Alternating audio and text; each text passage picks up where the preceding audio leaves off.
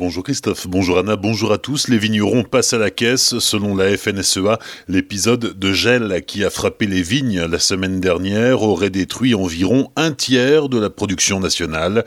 Les syndicats d'exploitants agricoles évaluent les pertes à 2 milliards d'euros. D'après les experts, 80% du vignoble français a souffert. Si en Alsace les dégâts sont probablement moins importants que dans le reste de la France, le Gewürztraminer et les jeunes plants pourraient avoir beaucoup souffert. Manifestation de la Confédération paysanne hier à Strasbourg. Ils étaient 70 agriculteurs venus de tout l'Est de la France à se rassembler devant la préfecture.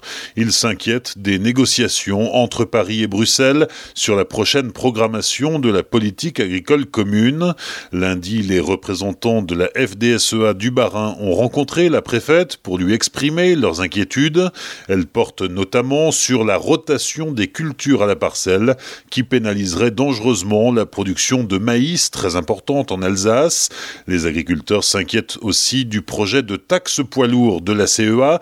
Si les poids lourds pourront arriver à Strasbourg depuis l'Allemagne sans être taxés, les exploitants agricoles alsaciens, eux, devront payer la taxe pour acheminer leur production jusqu'au Rhin. Une grenade de la Seconde Guerre mondiale découverte par un promeneur le 2 avril dernier à Benfeld. Il s'agissait d'une grenade à main dégoupillée et complètement rouillée. Les démineurs sont intervenus le 6 avril pour neutraliser l'engin.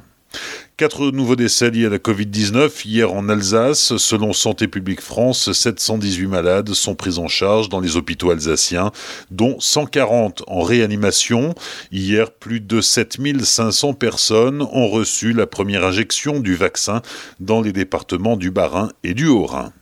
Une page se tourne pour Marcel Boer, le maire de Célestat et conseiller départemental. Dans un communiqué adressé le 6 avril dernier à la presse, il indiquait ne plus être candidat à l'élection des conseillers d'Alsace auprès de la collectivité européenne d'Alsace, fusion du Bas-Rhin et du Haut-Rhin.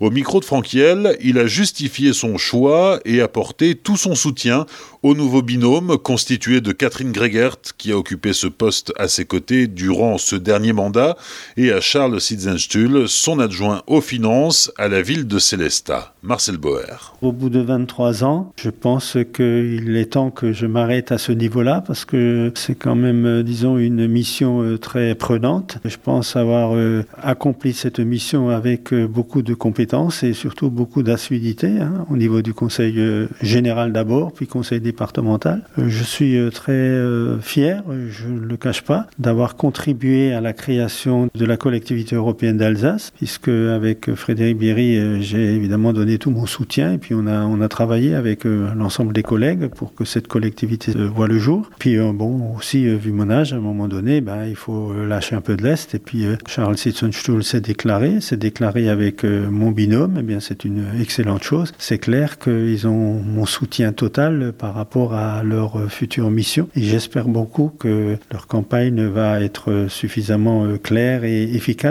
Une campagne courte et sans réunion publique compte tenu des conditions sanitaires.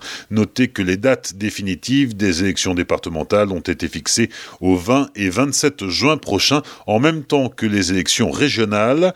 Vous pouvez retrouver l'intégralité de la déclaration de Marcel Boer sur notre site internet azur-fm.com dans la rubrique Actu élections départementales 2021. Bonne matinée et belle journée sur Azur FM. Voici la météo.